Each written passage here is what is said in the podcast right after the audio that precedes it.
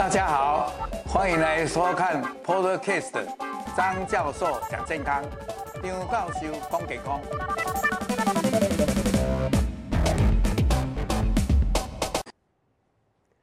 各位朋友，大家好，今天非常荣幸的邀请到罗东博爱医院叶显堂医师，啊、在百忙中呢，还是抽空了来帮我们做这个癌后人生。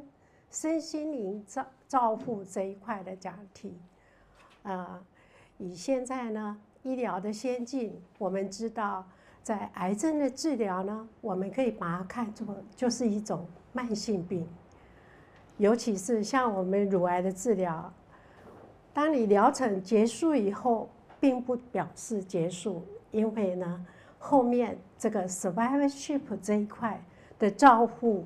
尤其是像这个视病犹亲的叶医师，他更着墨在这一块去体认病友呢，住院完了以后，出院后面这一块的照护，希望呢能够延伸这个癌症全人照护到后续的他，呃，怎么样回归到生活，回归到社会，尤其是乳癌的治疗。他治疗以后，我常常感受到病人身心的焦虑，或者是还要面对我们疾病并发症，或者复发的问题，或者一些副作用。其实要谈的内容非常的多，可能我们将来还要分很多次、很多细节再来跟大家做一个解说。但是呢，今天。叶医师他准备非常丰富的一些内容，我期待大家听完了以后呢，在辉夜重生以后的人生，每一天还是能够活出自己璀璨的永恒。祝福大家，谢谢。我们现在请叶医师。呃，谢谢总监的介绍哈。那各位现场及线上的啊病友，大家哎应该是早安了哈。那啊、为什么要讲这个题目？其实这个你要知道，在台湾啊，乳癌是女性好好癌症的第一名。可是因为筛检的进步跟治疗的进步，事实上我们有很多经过治疗以后，这些乳癌病人，他们的问题在治疗结束后就结束了吗？我相信啊，在座各位应该有很多想法哈。那我今天会跟大家讲的一些问题，大概就是。这些存活者照顾的议题有哪些？哈，那我今天不会讲所有的议题，因为那个真的实在太多了。我只能讲说我是抛砖引玉。那就刚刚刚刚总监讲的，我们有很多很多后续的议题要去讨论。然后要讨论原因，就是因为事实上有一些并没有在目前就很好的解决方案。那再来我可能会跟大家讲一下规律运动及体重控制。哈，既然讲身心灵。那身体的部分当然就会讲这运动跟控制，那再来讲说饮食，大家都想说他的生病跟饮食有没有什么关系？那在治疗完以后，这个健康饮食是样什么样的形态？那后面会讲一个正念减压。呃，在癌友的心目中，他们对他们最大的一个心情上的压力，其实担心复发这件事情是一直都存在的。那这个会造成心情上的一个压力存在，然后会导致睡眠品质不好等等的。那正念减压可不可以帮忙什么东西？等一下我们会给大家介绍。如果还有时间的话，跟大家讲一点生育计划的多面向考量哈。那什么叫癌症存活者？就什么是 survivorship 哈？那事实上这个议题在二十世纪初的时候开始讨论到现在，大概目前大家会把它认为说，从你被诊断的那一刻开始。直到这一生结束，你都是一个 cancer survivor，所以这个时间包含很长，所以它会有很多不同阶段，每个不同阶段的癌症存活者，他所需要的照护可能是不一样啊。所以为什么讲说它议题会非常非常多了哈？那刚刚讲过了，因为筛检在台湾经过这十年来的乳癌筛检，你知道我们的零期癌从原先。一百个乳癌病人里面只有六到七个是零期癌，现在已经一百个乳癌病人里面有十八个是零期癌，所以这个被那么多哎那么多的零期癌被找出来，你可以想象说他们治疗效果很好，所以他们存活下来的几率非常非常高。哦，那医疗进步嘞，现在有很多新药，那以前不见得是有办法去克服的困难，现在都因为药物的进步、手术的进步、处置的进步，包括放射线治疗进步，都让这些病人的存活时间延长，所以人类寿命延长以后，事实上你要知道，百分之五十以上的癌症，甚至百分之八十以上癌症都发生在五十岁之后人。那当然年纪越长，发生癌症机会越多，所以这些癌症存活者就越来越多哈。全世界三千两百万人，这个是什么时候？在二零一四年的 data，现在一定不止哈。那在女生而言呢，这些癌症存活者呢，百分之四十四是乳癌，然后年纪呢，可能有百分之将近五十是七十岁以上，所以不同年纪的癌症存活者，事实上他们的需要去关心的议题也不太一样。那这张给大家看美国的资料哈，在美国呢，这是二零二二年的哈，很新的资料。乳癌存活者呢，占了四百万人。所有的女生，不同地方的癌症，你可以看到说，乳癌事实上是发生率最高，但是存活者也高，所以他们需要去照顾这些四百万的存活者呢，在而言上面是一个很大的压力。那战胜乳癌，我们讲战胜乳癌说，你的治疗结束了，比如说该开刀该开刀，该化疗该化疗，该电疗电疗结束了，剩下可能吃药或是追踪，那。已经战胜乳癌了，就代表你活得很好吗？我想，假设活得很好，我们今天就不需要站在这里讨论这个议题。为什么？在诊断有癌症的病友里面，有四个里面有三个，他是在存活期。一说一个是已经刚刚在治疗中，另外三个是完成治疗了。那这些人里面呢，四个里面就有一个，他需要跟他癌症治疗所产生的副作用去。做进一步的处理，比如说他可能这个治疗造成他的皮肤的改变、外观的改变，他的神经系统、骨骼系统改变，啊，比如说假设你有吃药、吃 AI，可能会造成骨质疏松，那这些改变呢，你可能都需要去处置。那这里面呢，问题是不是都有适当的解方？有困难就有解方吗？没有，有五分之一的问题是目前没有一个很好的处理方式。也因为这样子，代表说，事实上我们很多有照顾议题需要去处理啊哈。那癌症治疗会让你造成什么后遗症呢？包括说，癌因性的疼痛、癌因性的疲倦，这个大概是最常被人家提起的哈。就明明没有做什么事情，可是因为这个癌症处置完以后，就会让你觉得你比人家更容易累，更没有精神，更没有力气。那身体组成的改变，包括你的开刀，造成肌肉骨骨骼的问题。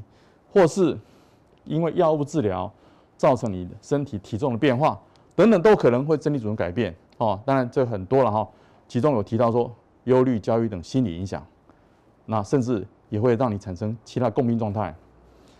我们要知道说，给药物治疗，这个药物在治疗乳癌的过程中可以减少你复发的风险，可是它们多少也有副作用。讲简单的，譬如说我们假设给 AI。有些时候会造成病人胆固醇代谢的异常，哦，这个也会造成你一些新的共病状态。以以前没有胆固醇问题的，现在可能胆固醇问题就跑出来了。那心里面会有什么样没有办法得到解决问题呢？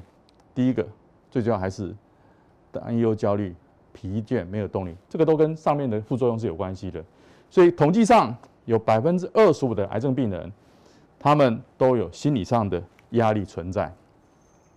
网络上有去调查，民众最害怕的事情，第一个，怕自己没办法活下去，对吗？担心复发嘛，哦，所以因为这样子，所以就没办法去计划长远的事情。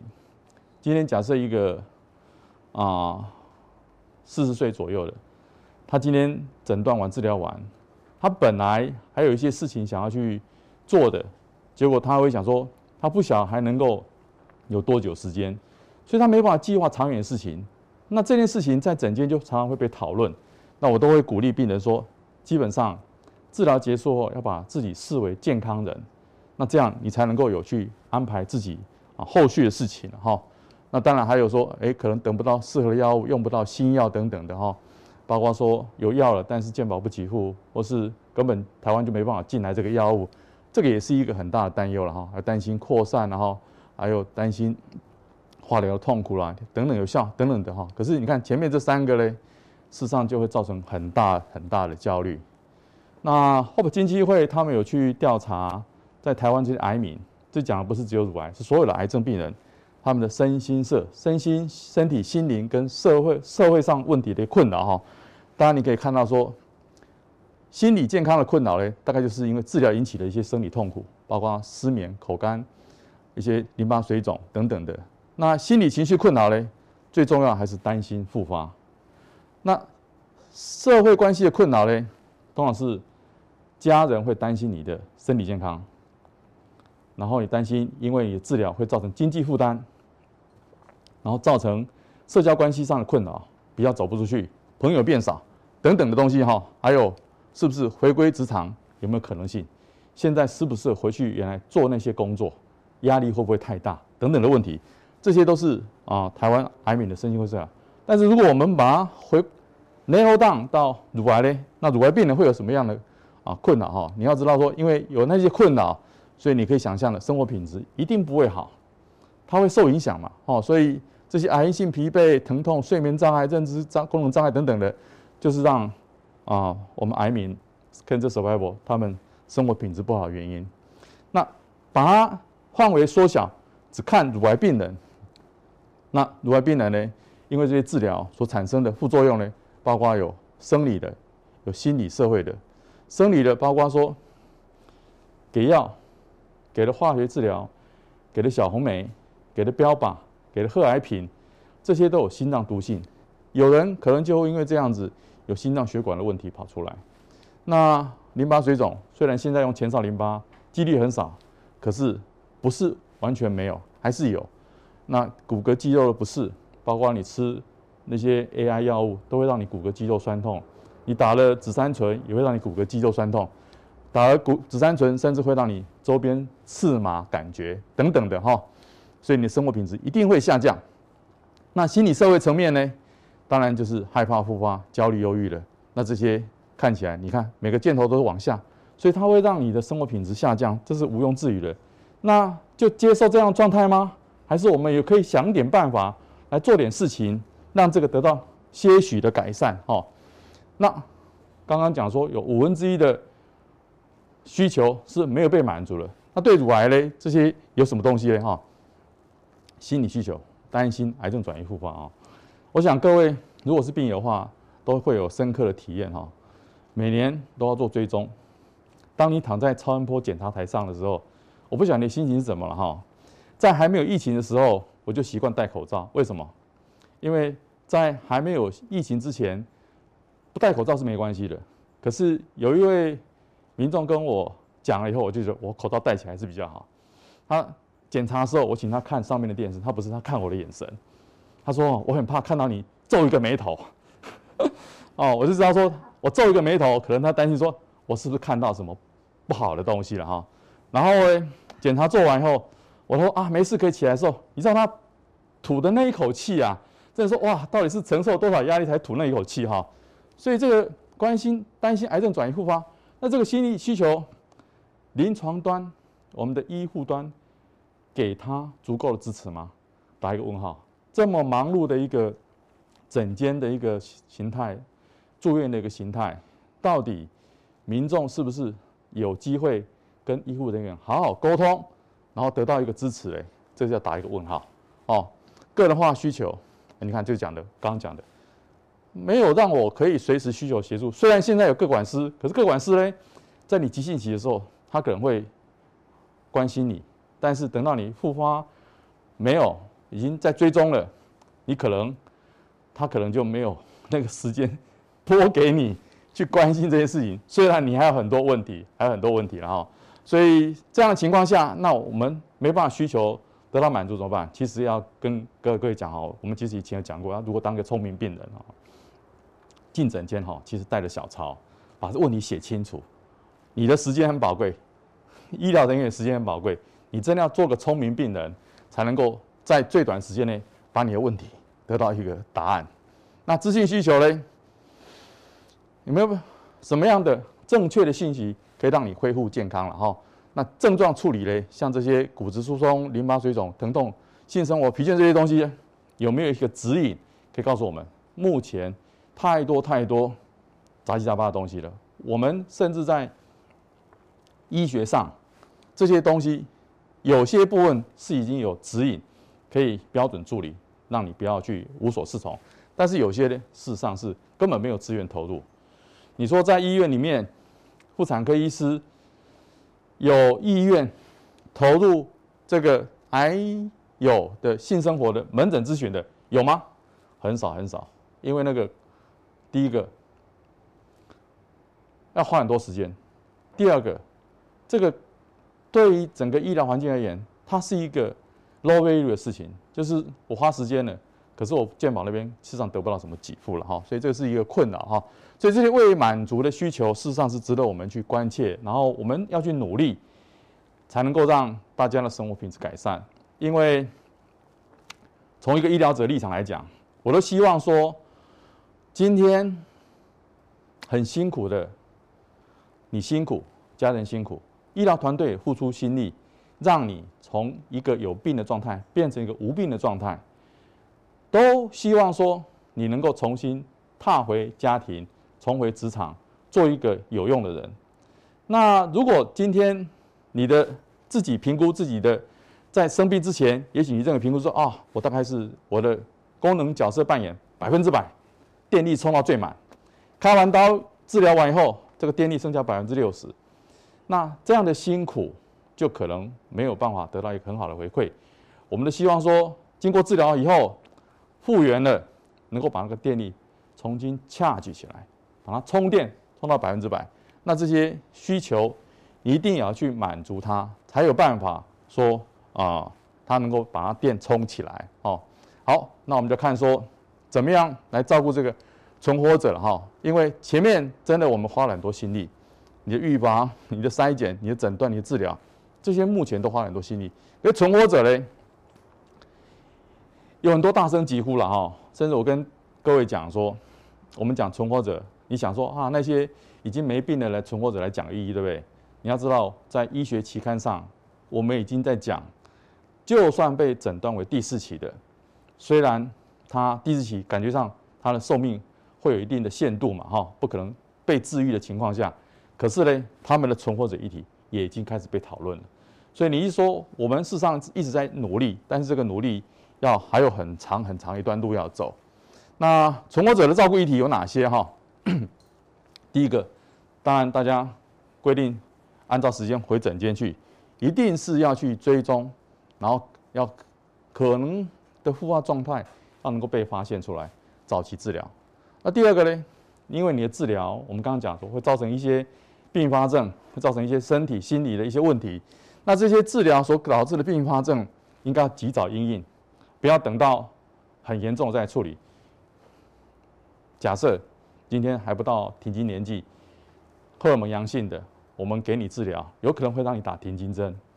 打停经针就让你提早停经，提早停经，当然这个是为了治疗疾病，减少它复发风险。可是另外一个角度看呢，就会让你的骨质疏松问题提早产生。那这个就要去预防它产生的伤害，因为你知道骨质疏松它不是。今天吃药，今天打针，过两天它就因为骨质疏松问题跌倒就就骨折了，不是？它可能是十年、二十年后的事情。那你不要因为今天的治疗命留下来了，可是骨质疏松造成你很容易受伤害、骨折，所以这要及早应应。意思说啊，当你开始吃药、停经针或者给药的时候，那你就要去评估你的骨质密度，那有骨质疏松的问题的时候，那就要及早去应应。怎么应应？运动、晒太阳、补充钙片等等这些东西哈，我举一个简单的例子了哈。好，那早期介入就可以减少后面更严重的副作用。后面这个最重要，每个人都会想说：为什么是我？我做错了什么事情？今天是我得到这个癌症，但是有可能想破头、钻了牛角尖，也不见得会有答案。可是呢？简单讲，改变你的生活形态，培养健康的生活习惯，大概是大家都会去做的。为什么？因为要跟以前不一样，才可能避免重蹈覆辙，你才能够不要再具有复发健康生活让自己以后过得更精彩。好，所以在这个癌后人生，我们讲的就是一个全人照顾，还有一个身心灵、社会的一个要求等等的。好，那下一个题目就来讲说运动、减重这些东西哈。这是国健署它公告的三大新兴致癌因子。国健署在提供健康的民众啊呼吁嘛哈，那他就讲说有三个新兴的致癌因子：肥胖、不健康饮食、运动不足。那相关癌症呢？你可以看到前面第一名都是乳癌、乳癌、乳癌。所以肥胖、不健康饮食、运动不足都可能会让这个乳癌跑出来。通常我们这样讲好了，一个疾病的产生可能有三个因素互相作用。第一个因素就是体质，因为乳癌有遗传的问题存在，亲等越近，影响越大。第二个，你的生活环境。你今天住的生活环境不一样，可能这些环境的有害物质就不太一样。那再就是你的生活习惯，你有没有运动？你有没有抽烟？你有没有喝酒？你有没有什么时候好的生活习惯、坏的生活习惯？那可是大家去想想，这三个东西里面有哪一个东西是你自己能够掌控的？遗传没办法改变，体质没办法改变，生活习惯没办法改变。你今天住在好了宜兰好山好水，空气很好。跟住在一个火力发电厂旁边，每天有很高的那个 PM 二点五的，这个你能住哪里，也不见得你能自己改变什么。只有那个生活习惯是可以掌控的，所以掌控自己的生活习惯，大概就是一个癌后健康人生很重要一件事情。所以呢，一定要避免肥胖，健康饮食啊，运动起来。好，好，那很多疾病跟肥胖有关系，你晓不晓得？百分之六十九人并不知道乳癌跟肥胖有相关，哦，讲这个就有趣了。大家如果要在做化疗的时候，因为化疗就很怕白血球不够嘛，所以营养师会来教啊，怎么样热量要够，蛋白质要够，饮食要均衡。所以我们观察到，大部分在做化疗期间，民众体重大概都会增加。好，那这增加是为了应付这个治疗。那可是，在治疗结束以后，假设荷尔蒙接受了阳性的，后面就是要接受抗癌荷尔蒙治疗。那你知道，尤其是停经后的小姐们，这个本来停经就比较容易体重增加，无缘故就会增加哈。那停经后这个肥胖为什么会跟乳癌有相关哈？这里讲的就是它会增加脂肪细胞哈。我有时候在诊间跟民众讲说啊，你这个。这个啊，治疗完他要吃抗癌荷尔蒙，当然也想说啊，我已经停经啊，我脑子没荷尔蒙。有，在停经之前，你的荷尔蒙是你的卵巢制造的；停经后呢，你的荷尔蒙从哪里来？从脂肪细胞、从肝脏、从肾上腺来。在这些地方呢，有一个芳香转氨酶，会把我们的这个类固醇转化为女性细胞、女性的性荷尔蒙。所以，当你胖起来，脂肪细胞增加的时候，你就想想看，说你就有更多的芳香转氨酶，可以把你的类固醇转化为女性荷尔蒙。那这荷尔蒙激素上升，不是我们不要的事情吗？所以它当然就可能会造成这个乳癌风险增加，甚至假设是治开治疗完的病人呢，会造成这个呃复发风险增加哈。那所以营养师就有一个很好的发想，我跟我们团队营养师就想说，在治疗期间。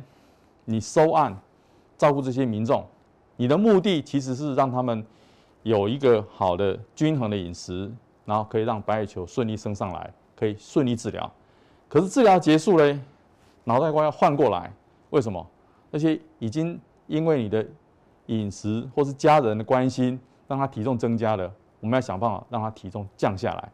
所以治疗结束后，营养师收案的就另外一套作战模式了。那时候是这样。想办法把 BMI 回到正常，想办法把体重回到正常，所以他的饮食喂教就会不太一样。那以前大家都关注治疗期间有没有办法顺利，治疗后这里体重的减轻，BMI 的恢复正常，现在变成是我们 survivorship care 的一个重点，好，survivorship care 的重点。所以呢，运动为什么会跟降低癌症有可能机制？当然第一个想的，那运动就会减重啊，哦，然后会预防肥胖，降低体脂肪。那刚刚讲了。体脂肪降低，当然你就可能复发风险会降低，然后会降低胰岛素，然后刚刚前面第一个原因就是胰岛素的问题，然后降低促脂肪发炎激素，所以这些可能的机制，这都在实验室里面去研究，那事实上是有得到一个 positive result。所以运动，WHO 讲的哈，这 WHO 讲的可以降低十三种癌症的风险，这讲的是健康民众。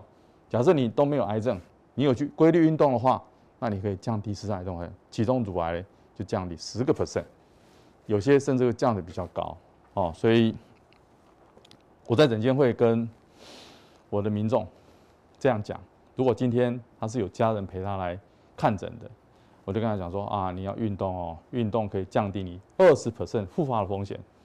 那对旁边站着那个女儿讲，你要运动哦，运动可以降低你产生问题的风险哦。你看可以降低十个 percent，对健康的人可以降低十个 percent，可对已经生病的人呢，运动可以降低二十 percent 以上复发的风险。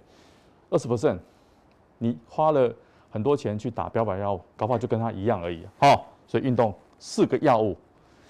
所以规律运动可以降低二十 percent 复发的风险啊，它的好处当然很多哈。这个证据的强弱，其中大肠癌、乳癌跟子宫内膜癌的风险，这个是很重要、很重要的一个证据，很重要的证据。他们可以预防胜于治疗。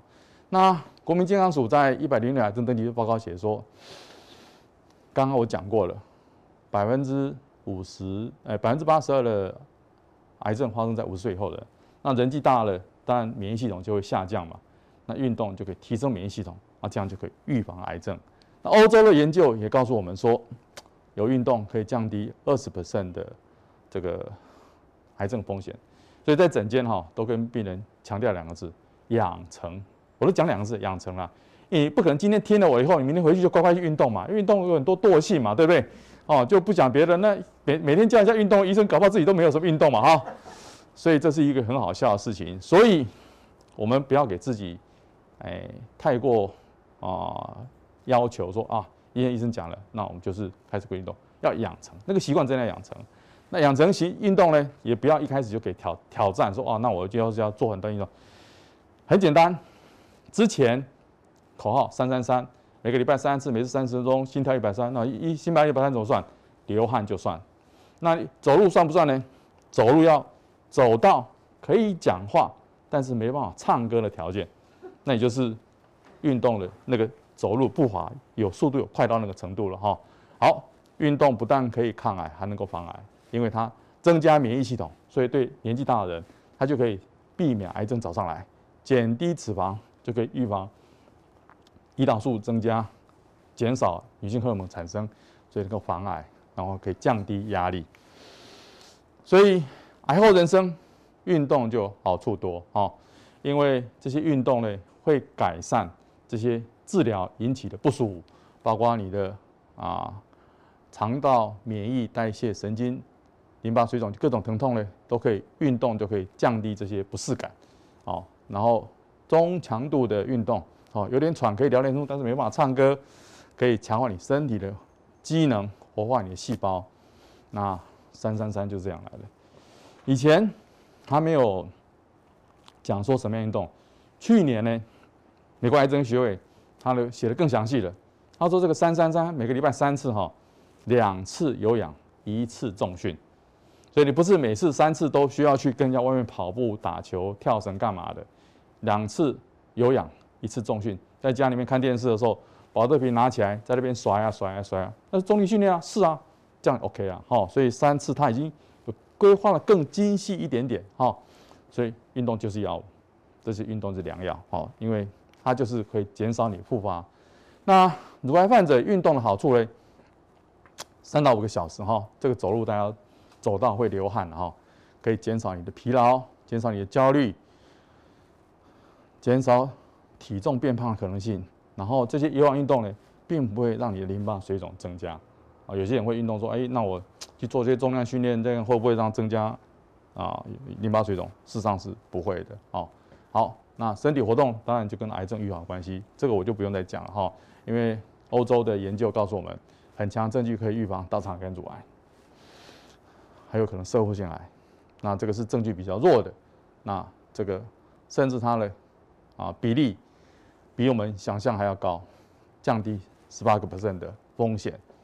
美国的研究呢，甚至它高到降低复发风险跟死亡率二十六到四十 percent。所以我在整天讲的都还保守的，降低二十 percent。那事实上，它美国研究是可以降低将近四成的一个风险。好，所以美国癌症协会就我刚刚讲的，他们的个人防癌指引呢，就这样子三三三。哦，每周一百五十分钟中等运动，或是七十五分钟的剧烈运动。那把它分成三次，或分到每天每天，所以你每天需要运动其实很少了哈。所以啊啊，运动有伴的话，那更是让家里面关系更进一步的一个好机会。所以运动其实上有它看得到跟看不到的好处存在。好，那下一个我们讲饮食哈，饮食这一方面我大概不会琢磨太多，因为基本上乳癌它并不是一个因为吃错东西就引起的疾病。虽然它可能是原因之一，可是不是一个很主要的原因。所以癌后这些饮食的要求呢，其实是因为乳癌有很多共病存在。有很多研究告诉我们，乳癌病人有乳癌跟没乳癌同样年龄层的，有乳癌这个病人，他们发生心血管疾病的几率比较高，代谢症候群的几率比较高。原因当然很多哈，有可能是因为你给的药物治疗，譬如说你去做了电疗。你去做了小红梅的化疗，做了标靶治疗，当然这些东西可能心脏毒性会有，所以你的心血管疾病会比较多，或是你给的药物治疗会造成的心血管毒性比较高。那有可能这个给了抗癌荷尔蒙，或是打了停经针或打什么影响你的代谢，所以你的代谢症候群也是有问题。但是健康饮食其实就是减少这些可能因为乳癌这个疾病。及它的治疗所产生，让你以后心血管疾病风险、代谢症候群风险增加的这些事情能够降低哈，所以我们需要有一个健康的饮食概念。那就代表什么呢？要有均衡的营养，要有维持理想的体重，避免脂肪的摄取，避免红肉摄取的量太多，然后多色的五色蔬果，五色蔬果，那避免含糖饮料哈。讲到这个，我就要那个，大家都可能会觉得说，哎，现在这个年代，一杯波霸奶茶大概是一个很疗愈的事情哈。我前一阵子在诊间有一个四十岁左右的小姐，谈完所有治疗计划以后，她问我一件事情，他还可不可以喝波霸奶茶？哈，这个问题问出来后，他先生、他妈妈就开始要那个说，你怎么还在问这个问题啊？哈。那我说，我当然说啊，你觉得嘞？哈，就他跟你讲啊，不加糖的可不可以了哈？那我不晓得不加糖的波霸奶茶是长什么味道了哈。不过大家，我想这个意思大概就知道说，含糖饮料基本上是会有状况的哈，所以要避免哈。啊，这个很简单的图，我想大家可以网络上都可以看得到，大概就是全谷杂粮这些比较多，肉蛋也，然后这个肉类的。可能就会比较少，这是一个健康饮食。但是对于乳癌病而言，它可能会有不同的需求。那什么东西是绝对要去避免哈？精致的碳水化合物啦，包括说那些糕点哈，可能就是尽量减少了哈。加工肉品要减少，红肉烤过的哈，因为它会产生致癌物。反式脂肪，包括在油炸食品、加工食品里面，那可能会有酒精饮料哈。以前。我讲以前是两年前，两年前还有所谓的酒精的安全量，哦，那时候还讲说啊，这个 WHO 都讲说啊，这个酒精虽然说它有很多坏处，可是它还有安全量，包括说，哎，啤酒可能是一罐三百三十 CC，那红酒可能是一百 CC，烈酒四十 CC。告诉各位哈，去年开始 WHO 已经没有酒精的安全量了，酒精安全量就是零，所以任何酒精可能都对你的生命有威胁。哦，所以这个已经开始了。那如果要推荐对乳癌病人最合理的饮食啊，大概就是地中海饮食。可是要把这个酒精给它删掉，酒精要把它删掉了。好，地中海饮食。好好啊，地中海饮食就怎么样？这个红肉比较少，他们的鱼海鲜比较多，蔬果比较多，五谷根茎类会比较多，大概是一个这样的一个情况在。好。再来，我们讲一下那个情绪的困扰。要花多一点时间谈这件事情，因为这个真的是大家会感受到对你的生活品质影响最多的。研究显示，哈，睡眠品质越差，生活品质越差了哈。然后生活品质越差的病人，他的心理、生理层面一样品质越差，所以它是个恶性循环。临床上，我在诊间，我的习惯跟可能跟一些乳房外科习惯不太一样。我通常假设回来门诊听坏消息那一次，我就一定会开一个抗焦虑药物。回去会睡得好的，很奇怪；睡不好是很正常。你会不会靠当归尿？那个是很正常的事情哈。那可是呢，刚诊断嘛，你后面。还有分期治疗在后面等着你。那如果今天在刚刚听到坏消息的时候，就让这个焦虑把你控制住了，开始睡不好，那你想让他会有什么事情？睡不好，明天早上就没有胃口，没有胃口就吃不好，没有吃吃不好嘞，免疫系统得不到养分，免疫系统会下降。它肿瘤在你身上都还没有跟它正式正面对决的时候，你人就开始往下走。你觉得这个仗要打胜的机会有多高？哦，所以通常在诊间就要跟民众讲，不要让这个焦虑把你控制住。你要维持正常的吃跟喝。人就两件事情最重要，吃跟吃跟睡嘛，哈，就维持睡得住哈。那这个一个不好，就连带另外一个不好，就恶性循环。那。哪些癌症会让病人忧郁比例高？其中就是有一个乳癌，就是一个腹癌里面的乳癌、子宫颈癌，它就是会让忧郁的情况比较高。那快被焦虑淹没的时候，可以做什么？哈，正念执行坊的执行长他就分享一个口诀：Stop。第一个，先停下来，那个情绪、那个念头在你脑袋瓜里面一直在转的时候。要抽离出来，stop，然后深呼吸三次，深呼吸三次，然后观察 observation，到底脑袋瓜现在在想什么？疾病归疾病，但是那个情绪不等于我，情绪不等于我，这有点悬了哈。那大家如果去练习正念呼吸的话，大家可以了解，然后去扫描说，哎，这个想法出来后，我身体产生反应什么？底下皮皮尊，底下老庆光，然后卡瓦丘吧，好这些。困扰情绪出来的时候，那怎么办呢？做该做的事情，把这个想法抛开。但是说的容易，做的容易吗？不容易，所以这要练习。好，所以正念为什么开工作坊？因为他要把你找来，他教你怎么样去练习这些事情。那你练习了，你才有办法去克服这些问题。哈，其实我们刚刚接触正念的时候，我就说啊，这个跟中国的那个打坐不是很像吗？事实上没错。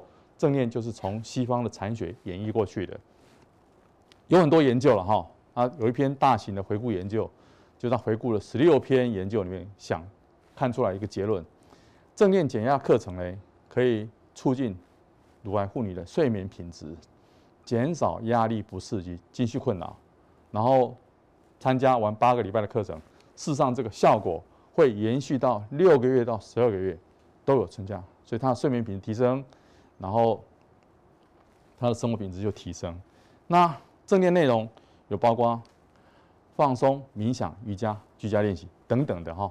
那我就跟大家简单解释一下，这个正念哈，英文叫 mindfulness 哈，它是活在当下的意思。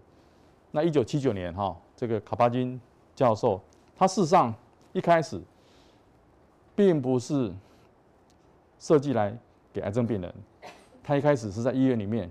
给医护同仁，医护同仁在治疗、照顾病人的时候，事实上他们很多压力。这些医护人员他们一样有睡眠品质的问题，所以他去针针对医护人员，哎，我们来试试看做这个正念，结果有效后，他就开始开这个减压门诊。那第一批学员呢，就是慢性疼痛病人，所以正念一开始是在减轻慢性疼痛病人。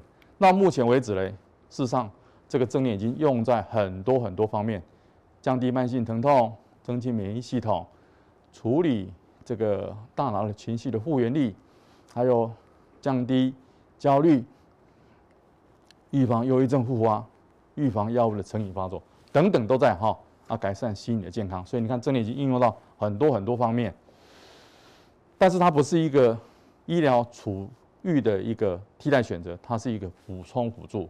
所以有必要吃药还是要吃药？但是正念也许可以帮助你，让你的药果效果更好，有机会脱离药物，会吃得更少、吃得更少。哈，那癌症对病人冲击很大，所以他们一定会有情绪的困扰。那本身它就是一个压力源，它的压力来自于。定期检查，刚刚讲了，躺上检查台的时候，那个就是一个压力，啊，你总是担心说，哎，下次回来看报告的时候，到底会是过关还是红字？啊，媒体新闻，有个新闻露出，开始就会整间就忙起来，一堆人就会跑来说，哎，他到底有没有可能也是同样的问题？环境因素，情绪低落，亲友健康的变化，听到某某跟你本来一起来看门诊的，结果那天他突然就看到，哎，他没来了。为什么啊住院去了为什么？因为复发了。这个是压力啊哈健康变化的压力身体形象改变生活习惯调整等等这些东西都会诱发你的情绪困扰。所以正念减压就是这些压力临到你头上的时候你自己有没有什么武器可以来减压？那这个借由一个很简单的深呼吸练习简单讲就是一个深呼吸练习就有可能让这压力减轻但是要回到当下回到当下。因为脑袋瓜在压力来的时候会有很多想法这些想法呢会引起这些情绪。你看没有一个是正面的情绪那这些想法都很负面那这些负面想法可能不发生吗？不会一定会有。那这些负面想法呢引起来这个负面的情绪那你要让这个恶性循环下去吗？当然不要。所以，有一个压力源存在，有一个念头，那你身体就会有反应出来，想到这艰苦的代志，想到这紧张的代志，他把手啊、裤哭皮皮搓啊，心悸，然后冒冷汗等等的，你身体会有感受。那你感受就会让你误以为说：，哎，我真的是有问题。那你就会一直一路下去，就变成恶性循环。所以你要有一个行动，把这个。打破。比如说，你的念头会有这些想法，那你的感觉就会有这些负面的，那你就会有身体感受跑出来。所以你要有想办法把这个恶性循环把它打破。哦，那当然这些就不用再讲。所以想法跟身体是有相关的，它会引起你的问题。那这些情绪存在的时候，跟癌症的不良预后是有相关，因为会让你的免疫系统下降，你的警察偷懒了，小偷就可能猖獗啊。好，所以当你这些负面发展的时候，你本来好好的问题，可能就会有状况产生。所以正念练习，我们就可以发展敏锐的觉察力，客观不偏见态度，让自己有办法去当下解决这个困扰。所以正念要练习什么？把注意力从以前跟未来带到此时此刻当下当下哦。那减少脑部的无意识的运作那提升你的觉察力跟提升你的注意力。所以觉察自己的循环以后你要去打破它。所以找回面对人生的一个选择权哈。第一件事情疾病不等于我我还有很多健康的生理器官存在，那个病是一个病而已。念头只是念头，不见得是发生的事情。你担心疾病复发，可是它有发生吗？它没有啊，只是你担心嘛。哦，所以那只是个念头嘛，不一定等于事实啊。所以你要回到当下。哎，我现在昨天才从诊间出来，医生告诉我一切 ok，还告诉我要好好运动哦。所以念头只是念头，不见得等于事实。局部的生理状况。无损于人的完整性。所以这个三个观念要先建立起来你才能够去有机会打破那个恶性循环。所以发觉自己困在模式当中那个恶性循环。所以觉察力很重要。好让自己喊卡 stop 我知道现在你真的很担心但是回到当下练习深呼吸就是练习深呼吸啊然后把自己温柔的带回来然后开始做该做的事情 STOP 就是这样子哈。所以这个是一个模式，但是你要真的要去练习，你才能够在当下把自己从那个皮皮剉、卡巴丘巴，然后青蛙情况，把它带回到正常来。哦，那所以日常中的正念，包括洗碗的时候就可以正念，饮食可以正念，洗澡可以正念，刷牙可以正念。这讲什么？这怎么会讲这样子哈？很简单，你洗碗的时候调了那个水温，你有没有去感受到那个水在你皮肤上冲刷的感觉？你不会去感觉吗？你那个当下有没有心思放在那个洗碗这个动作？没有啊，你可能还想等一下是不是有小孩功课要看？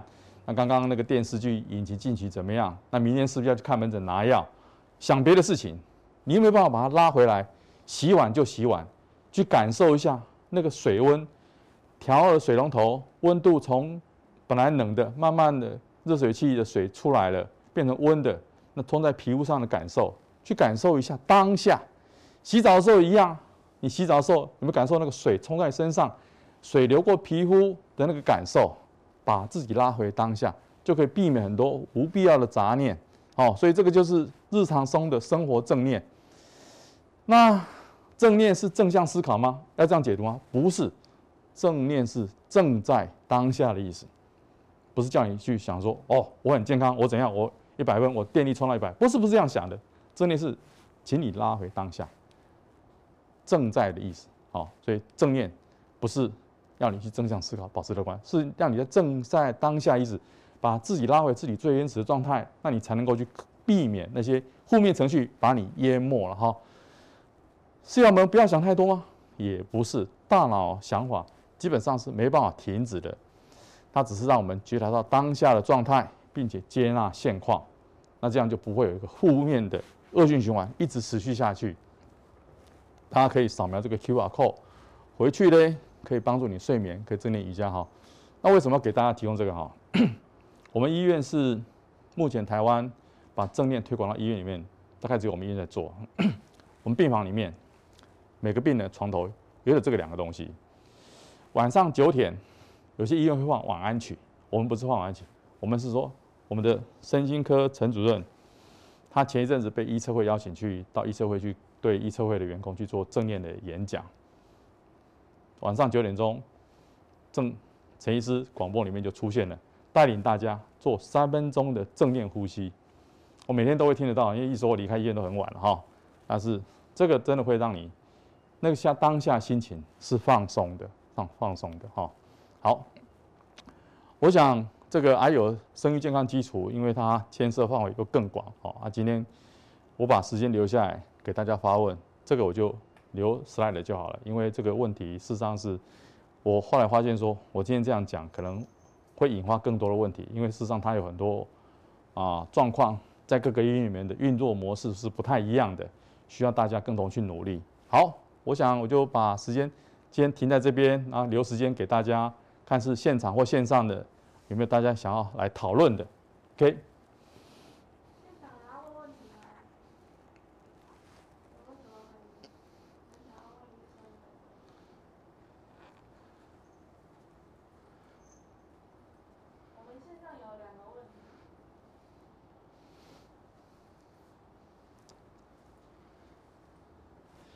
呃，第一个问题，这个张先生问说，患者最想知道是我能痊愈了哈，这个没错，医师也医疗团队也是想知道说，这个病人是不是他们把他救回来了哈？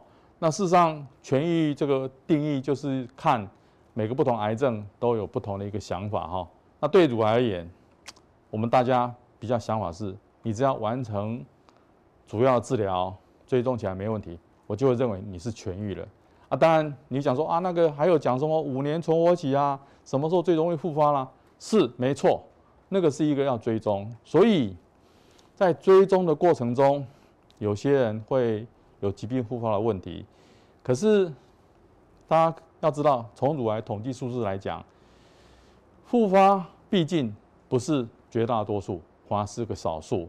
所以在治疗结束以后，心态上，心态上。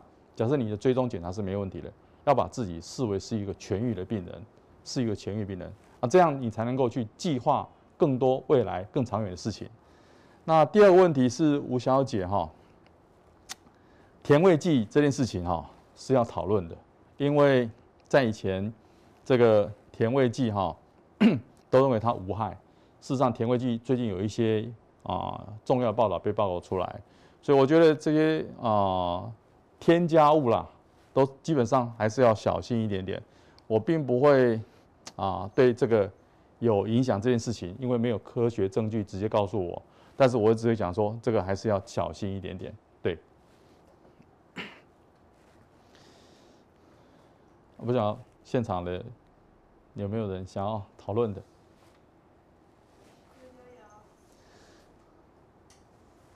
请请问那个叶副院长，嗯，呃，那个美蜂蜜，我的女儿有多囊。哦，然后他现在吃的是那个美蜂蜜，一天要吃一千五百，嗯哼，嗯哼，三颗，哎，然后他的体重是很正常，嗯，只是说他月经不正常，嗯，所以那时候本来是吃那个避孕药，但是反应不好，后来有吃那个美蜂蜜，然后后来那个 MC 每个月都很正常，然后我前一阵子有看到一篇报道说。美方面对于预防乳癌，听说效果不错。嗯嗯，好。不知道院长。好好啊，这也是个老药被拿出来当新作用哈。那事实上一开始大家都寄厚望，可是去年一个报道就泼了冷水，就是因为一开始他在少量的病人研究上发现说，哎，这个糖尿病的药居然在低剂量下可以减少乳癌的复发哦，还有不止乳癌，还有其他癌症哦，那就开始有人去做大型研究。大型研究出来后，我们才能够讲话哈，因为小型研究只是人数很少。那大型研究出来后，这个报告是 没效，哦，所以美蜂蜜这个糖尿病这个呃最基础的用药啊，以前会觉得说，诶，它可能在体内的代谢机转里面有可能会抑制癌细胞的一个代谢，让癌细胞会死亡，也许会减少它复发风险。那大型研究啊，应该是今年年初吧，现在十月了嘛，哈。今年出的报告啊，他那个那篇研究话来就是说没有好处，没有好处，所以就变成说啊，等于泼了前面那些小型研究的冷水了。我不晓得你女儿为什么要吃美蜂蜜，她是有糖尿病是不是？没有，她抽血都很正常。但为什么她要吃美蜂蜜？因为她就是医生是说可能是压力啊。哦。然后高中时候要考联考，然后那时候就开始 MC 就不正常，然后去抽血，然后。少超音波，医生就确定是多囊，然后就开始要吃了。啊，OK。他就后来吃了几年以后，他就很正常。哦，OK，好。所以，然后我有问妇产科医生，他说美蜂蜜这个药是不否定它的功能，嗯，因为它算非常安全的药，所以他现在还是持续在吃。哎，我我想这个就呃给妇产科专业去判断了哈，啊，因但但是他对。乳癌预防效果目前看起来就是没有一个很好的一个证据说它是 OK 的，对。还是可以吃的。诶，如果不是为了乳癌，为了那个你他那个多囊性卵巢，假设妇产科认为是可以吃，OK，我们不不那个。然后。减重的功能。哦，好。呃，在网络上还有两个问题了哈，就是低基金这类营养补充品可不可以营养？当然可以啊，因为它毕竟就是一个蛋白质，那个没有什么特别的。然后啊、呃，海鲜。当他问这个问题，我就觉得我要稍微跟大家分享一下饮食上的一些基本概念哈。饮食的基本概念，因为毕竟门诊诊间里面大部分都是癌症病人，那癌症病人就一定会关心说他该吃什么，不该吃什么哈。我我都八个字跟大家分享哈，就少量、新鲜、多样、当季。台湾这个物产丰富国家，你今天要吃个青菜，你有太多可以选择了，也不见得要。加高哈哈，有人会跟你讲说啊，那个什么时候很好，那因为那个很好，所以他每天吃，餐餐吃。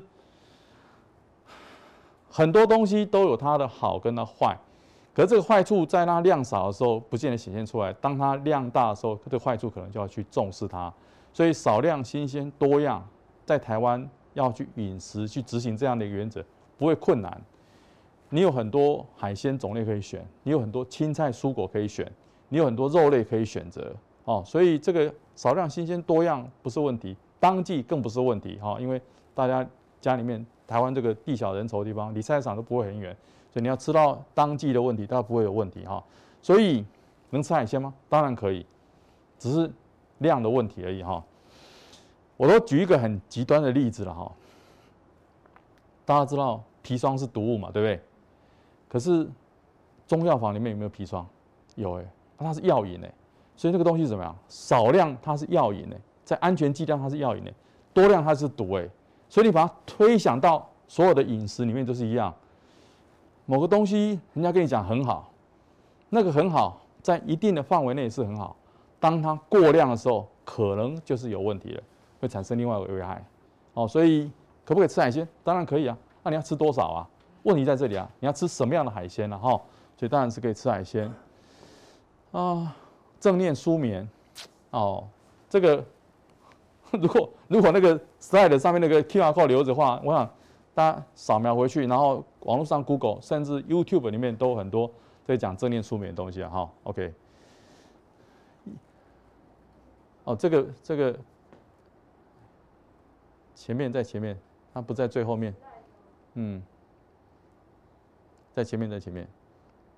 这个这个，哎，对对对，大家扫 QR code 就可以带回去了，好不好？好。会建议吃保健食品吗？其实我不建议。通常会建议保健食品哈，保健食品这样子：如果你的饮食不均衡，你有挑食，而且你病中病后你需要快速补充，你才需要去补充一些维他命。如果你饮食很均衡，事实上你的饮食里面就有这些营养素存在。除非你有特殊饮食需求，比如说吃素的人，它可能有些某些维生素是会比较容易缺乏，因为没有从肉类获得，你可能要补充。那如果说你的饮食很均衡，那不见得要去吃这些保健食品，好，保健食品我我是不会特别去推荐啦。唯一例外的是，啊，今天治疗要吃 AI 或是要打停经针，会让他提早停经，去做了骨密，他又有骨松，那就要跟他讲说，你要去把骨头健康搞起来。那骨头健康搞起来。哦，吃维他命 D 跟钙片，民众都知道。但是我说哈，维他命 D 是叫做阳光维生素，晒太阳就有了。你如果不愿意晒太阳，你再去吃那个东西。哦，他如果说你愿意晒太阳，晒个太阳就会体内自己产生维生素，就不建议要去吃这个东西。而且这个东西也不要迷信它了，太多太多了。因为维他命 D 被神话，应该是这样讲哈。可是它。有一个二十年的研究，最近发表了哈。那它里面对以前很多信以为真的事情做了一些厘清，包括说，哎，它是不是能够预防癌症？看起来并没有那么理想哦。哎，预防癌症复发看起来没那么理想。真正的是，它就可以帮助我们在肠道里面吸收钙。可是把钙从肠道里面吸收到血液里面来。这事情就结束了吗？没有，你要让这个血液里面的钙要跑到你的骨头去，你要让骨头有受到刺激，一说你要运动，你要让骨头有承重，这骨头有承重有受到压力的时候，它才会把血液里面的钙放到它的骨头里面去，这骨头才能强健起来。所以躺在沙发上吞一堆维他命 D 跟钙片有效吗？没效。哦，所以还是回到运动，好，运动，OK，啊。白藜醇抗发炎，这个诶保健食品我就不推荐嘛哈，所以我就没有什么特别意见了哈。搭配中医的中药吃吗？这个好问题。你要在台湾有很多医学中心，包括荣总、包括长庚、包括中国，他们都有中医部门。那这些中医部门呢，事实上是跟癌症治疗团队有一定的合作关系，但是。要把角色想清楚哈，在这些中医部门里面，这些中药的调理是减少在急性治疗期间造成的不舒服，所以并不是说今天这个中药调理会让你的抗癌效果更好，哦，大部分是要这样子。所以啊，你如果要在治疗期间搭配中药吃，OK，我觉得还是要跟你的主治医师讨论，哦，你的中药从哪里来是？啊，一个懂得跟癌症团队互相配合的中医师的处方吗？啊，他的目的是什么？开这个药给你的目的是什么？是减缓你的不适吗？减缓你的疲惫吗？哦，那这样的话，讨论完以后，这个吃会比较安全。啊，原则上不反对，但是要讨论，要讨论。OK，好，结束了哈。好，OK，谢谢大家今天的参与，谢谢谢谢，祝福大家那个越来越健康，越来越健康。OK，OK。